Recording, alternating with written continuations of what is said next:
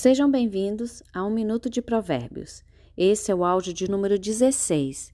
Estamos lendo o livro de Provérbios na versão da Bíblia A Mensagem, que tem uma linguagem bem atual.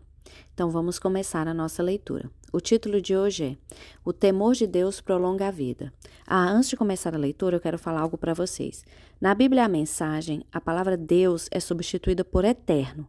Então o título seria O temor do eterno prolonga a vida.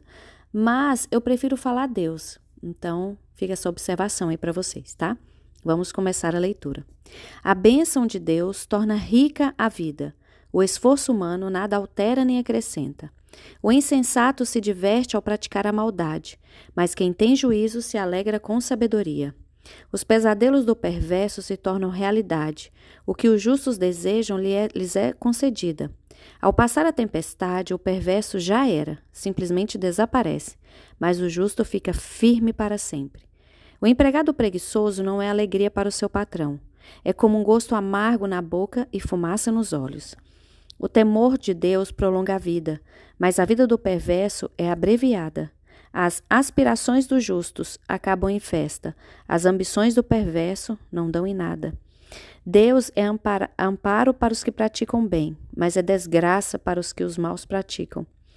Nada pode abalar o justo, mas o perverso em breve desaparecerá.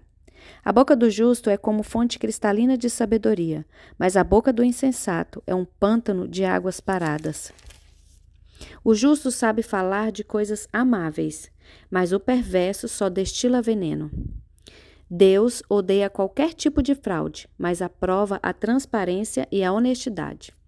O arrogante cai de cara no chão, mas os humildes, por causa da sua sabedoria, permanecem firmes.